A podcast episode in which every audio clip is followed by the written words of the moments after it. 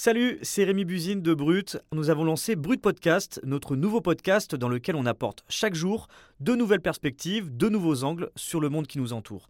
On y parle d'amour, de santé mentale, de pensée philosophique, de littérature ou encore de récits inspirants. Alors pour ne rien louper, abonnez-vous à Brut Podcast. Je vous dis à bientôt et bonne écoute.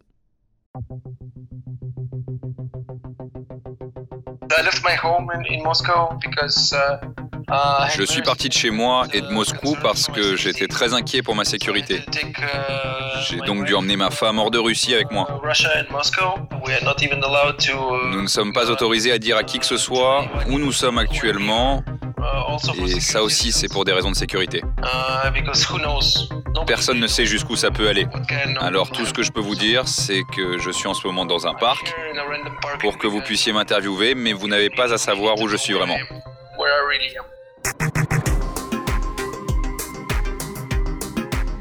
Alexev Kovaliev est journaliste depuis 20 ans en Russie. Il a commencé dans un journal local avant d'enquêter pour les rédactions les plus prestigieuses à travers le monde, comme le New York Times ou le Guardian. En 2019, il intègre la rédaction de Medusa, un des journaux indépendants les plus connus en Russie, où il occupe aujourd'hui le rôle de journaliste d'investigation. Il est à l'origine de nombreuses révélations, mais cette notoriété ne l'a pas sauvé. Le 5 mars 2022, il écrit sur Twitter qu'il a dû fuir la Russie précipitamment, comme des dizaines d'autres journalistes indépendants. Je suis Camille Courcy et vous écoutez Défense de filmer. Ils ont tué tout. Ils ont tué tous les médias indépendants qui existaient. Il était petit comparant avec les grands médias, mais maintenant il n'y en a plus. Alors euh, on a fait cette pas de l'État autoritaire vers l'État totalitaire en quelques jours. Et pour moi, c'est insupportable d'être là.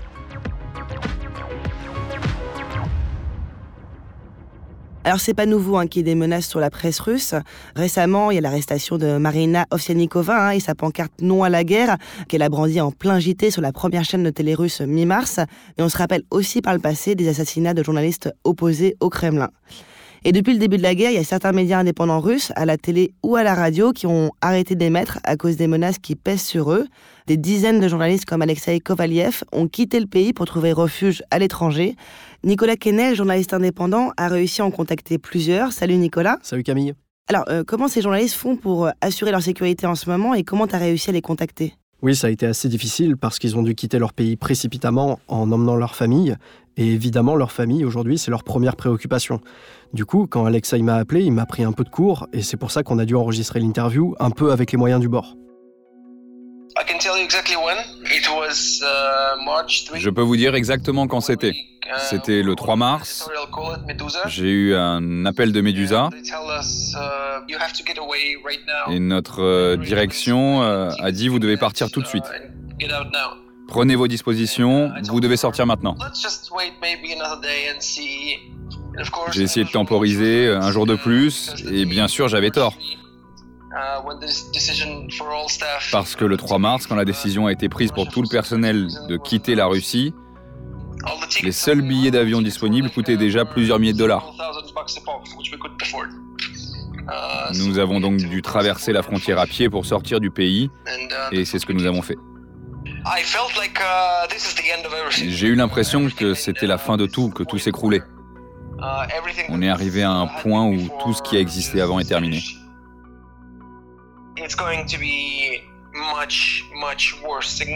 Désormais, ça va être bien pire que tout ce qu'on a connu. Ma vie et celle de tous les autres vont juste se détériorer, vraiment. Mais c'est mon travail de documenter euh, ce qui se passe en ce moment, et c'est ce que je fais depuis euh, presque trois semaines.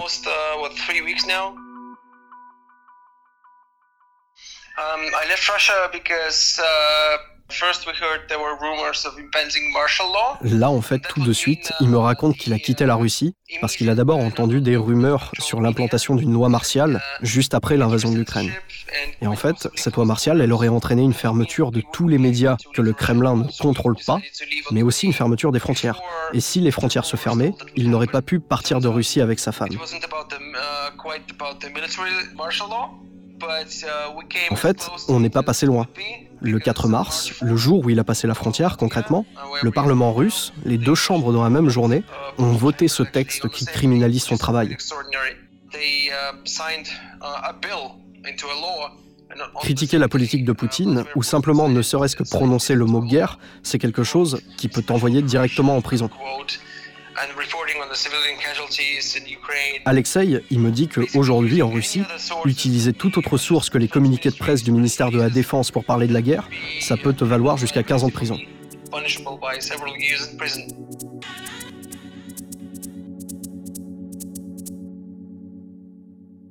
Donc on le sait, hein, même avant l'invasion de l'Ukraine, euh, travailler en tant que journaliste indépendant et oser critiquer le gouvernement russe, c'était déjà très difficile. Mais est-ce que les journalistes que tu as interrogés euh, ont l'impression que c'est de pire en pire avec cette nouvelle situation? Bah déjà, il y a un contexte global. Tu l'as rappelé, il y a les assassinats de journalistes comme Anna Politoskaya en 2006, ou même les attaques chimiques dans des rédactions comme celle de Novaya Gazeta, qui ont déjà eu lieu, et ça, c'est des choses qui peuvent toucher tous les médias indépendants.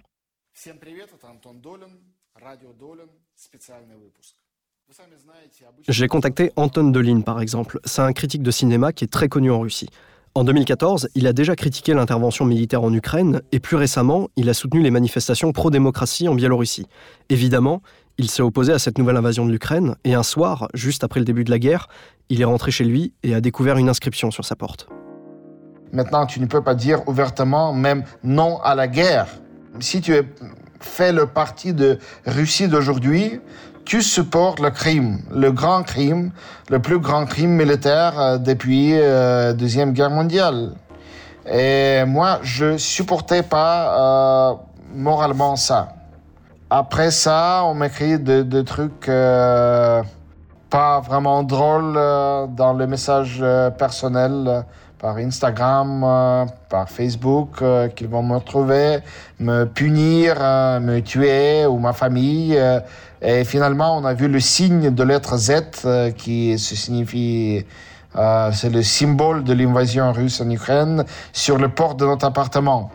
C'est-à-dire, nous savons où vous habitez et qu'est-ce que vous pensez de tout ça. C'est le très concret. Et on a décidé que c'est le moment pour pour fuir, euh, je sais pas pour longtemps ou non, c'est l'autre question. Anton, il a décidé de partir avec sa femme et ses enfants. Et il espère aujourd'hui qu'un journal indépendant pourra lui faire un contrat alors qu'il est en exil. Le constat qu'il fait, c'est que la Russie devient un vrai trou noir de l'information et qu'il est quasi impossible de partager quoi que ce soit sans risque.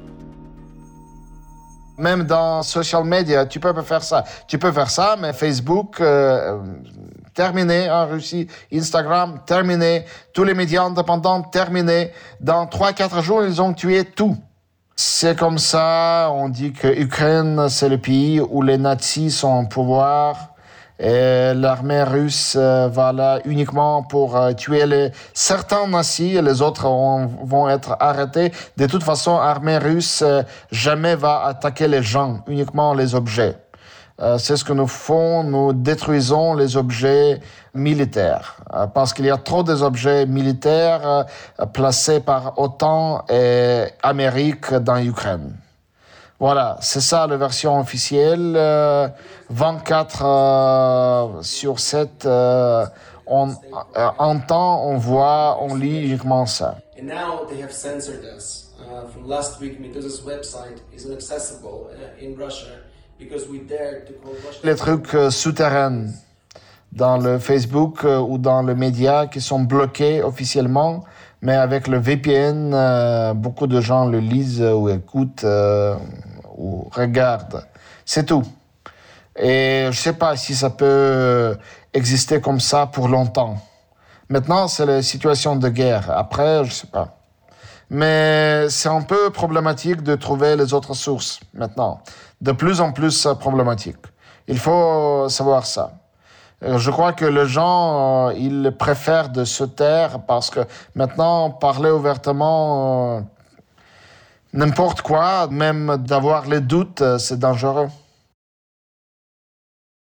Donc concrètement, ça veut dire que pour le moment, il n'y a que à travers un VPN. Un VPN, c'est juste un outil qui sert à simuler une connexion à l'étranger et donc de contourner la, censure en Russie, ou à travers les réseaux sociaux qu'on peut échapper à la propagande et s'informer.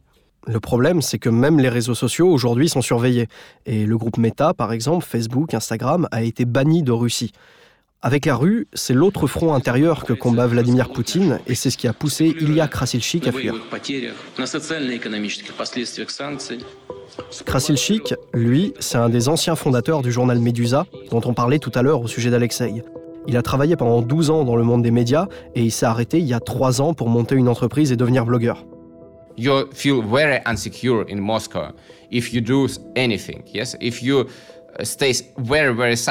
Ilya, il me raconte que depuis le début de la guerre, la situation sécuritaire à Moscou, elle s'est vraiment détériorée. Et t'as pas besoin d'aller manifester pour être en danger.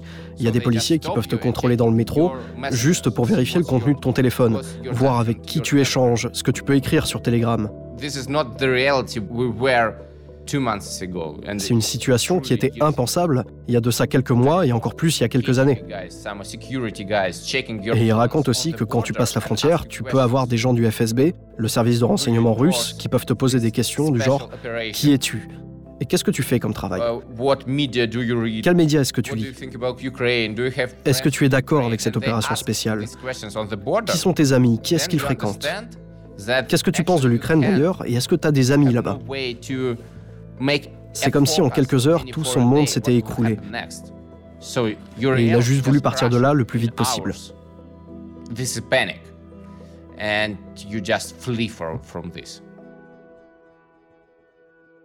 Et donc ces journalistes, ils sortent de Russie, euh, entre guillemets, seulement pour se mettre en sécurité ou c'est aussi pour pouvoir continuer à informer? Bah, il y a par exemple, c'est pour les deux, c'est d'abord pour se mettre en sécurité, mais c'est aussi pour reprendre son activité de journaliste. Et des gens comme il y a, des journalistes indépendants russes qui sont partis s'installer dans d'autres pays, il y en a plein. Et on peut citer par exemple les pays baltes, mais aussi la Turquie, l'Arménie, l'Azerbaïdjan, Israël ou encore la Géorgie. Tout ça pour continuer de travailler. Peut-être qu'il y a quelques années, je ne vous aurais pas dit ça, mais tout a changé. Là, c'est clairement être en résistance. Je suis un gars qui a travaillé dans les médias pendant 12 ans. Pour moi, c'est le moment de travailler. Et c'est en fait le moment capital où il faut travailler. Alors je le fais et ça m'aide vraiment.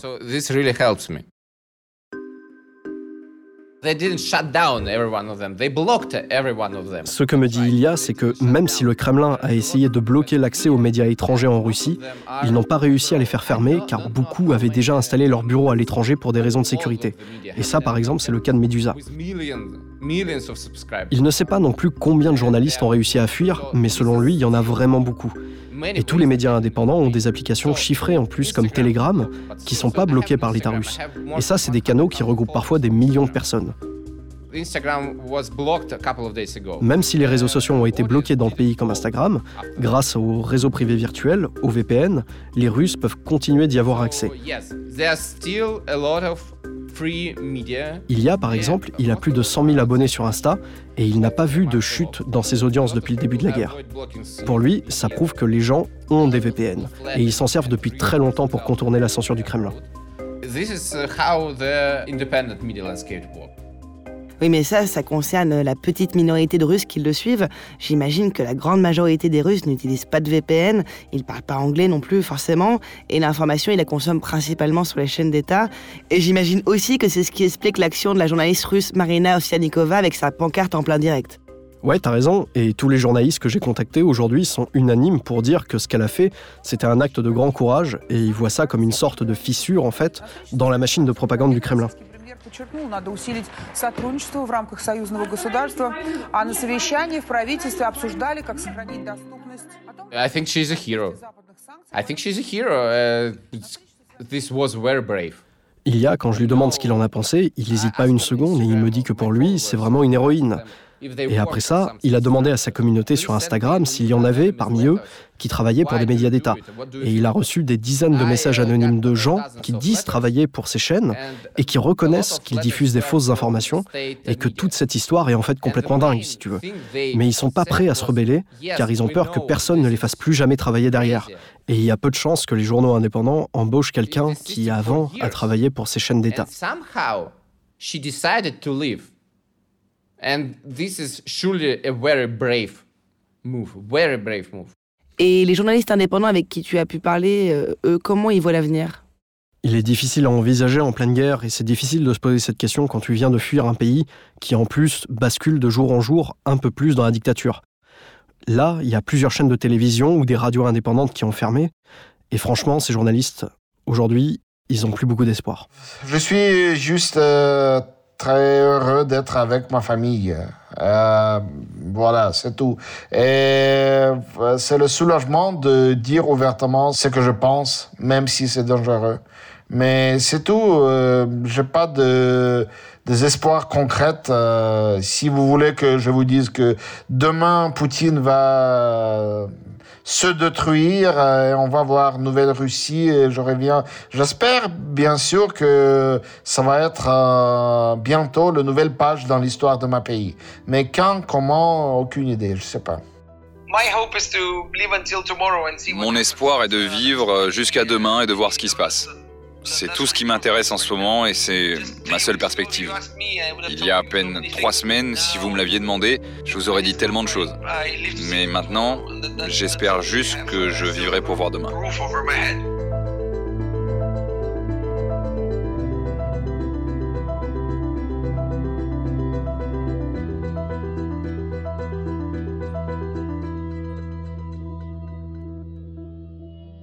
Alors c'est vrai qu'on sent beaucoup de désespoir hein, dans leur voix.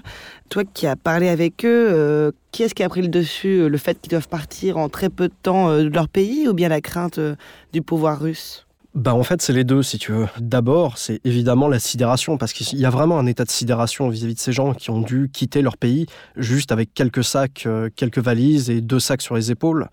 Et ça a été extrêmement rapide. Et Alexei, quand je l'ai eu au téléphone, typiquement, quand lui, il, a passé la frontière, il m'a dit qu'il avait senti une porte se fermer, une porte lui claquer à la figure. Et c'est vraiment cette idée-là de devoir fuir ton pays et tu sais pas quand est-ce que tu vas pouvoir y revenir. Après, d'un autre côté, il y a aussi tout le passif de la Russie. Évidemment qu'aujourd'hui, ils sont euh, très inquiets vis-à-vis de ça, parce qu'ils savent pertinemment, et on l'a vu, on a eu des exemples par le passé, que c'est pas parce que tu es parti de Russie que tu es hors d'atteinte de la part du Kremlin. Et il y a vraiment cette idée de danger qui reste en arrière-plan. En plus, il faut vraiment composer avec l'idée de se dire que tu as encore des amis sur place, que tu as peut-être encore tes parents qui sont âgés.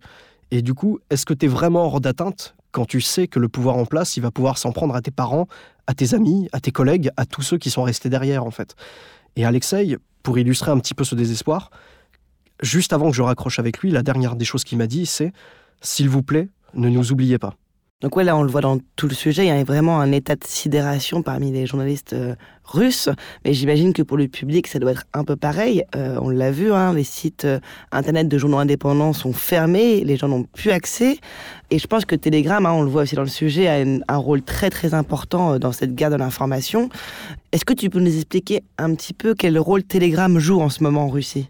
En fait, Telegram, c'est une application de messagerie qui est chiffrée mais c'est une application russe. Mais même si cette application, elle est russe, elle est basée aujourd'hui à Dubaï et son fondateur aujourd'hui refuse de partager les informations avec l'État russe. Donc il n'est pas du tout aligné avec la politique du Kremlin, ce qui fait que le Kremlin n'a pas encore accès à cette messagerie. De fait, c'est grâce à cette messagerie que les médias continuent de pouvoir publier. Et si tu veux accéder par exemple à Medusa aujourd'hui en Russie, vu que le site internet est bloqué, tu peux soit te connecter dessus avec un VPN, soit aller sur la chaîne Telegram de Medusa pour pouvoir continuer à lire leurs articles. Mais du coup, est-ce que c'est pas suspect en soi d'avoir euh, Telegram sur son téléphone? Ah bah euh, oui, par la force des choses, ça devient suspect. Et c'est pour ça qu'on te dit dans le sujet que tu peux te faire arrêter par les policiers dans le métro, par exemple, ou dans la rue. Euh, et ils peuvent juste contrôler ton téléphone pour voir à quelle chaîne tu as abonné sur Telegram. Et typiquement, t'abonner à Medusa, ça peut être considéré comme une activité extrémiste aujourd'hui. Le micro va ou les caméras ne vont pas? Vous venez d'écouter Défense de filmer, un podcast original de Brut, Paradiso Media et Spotify. N'hésitez pas à vous abonner sur l'application pour ne rater aucun de nos épisodes.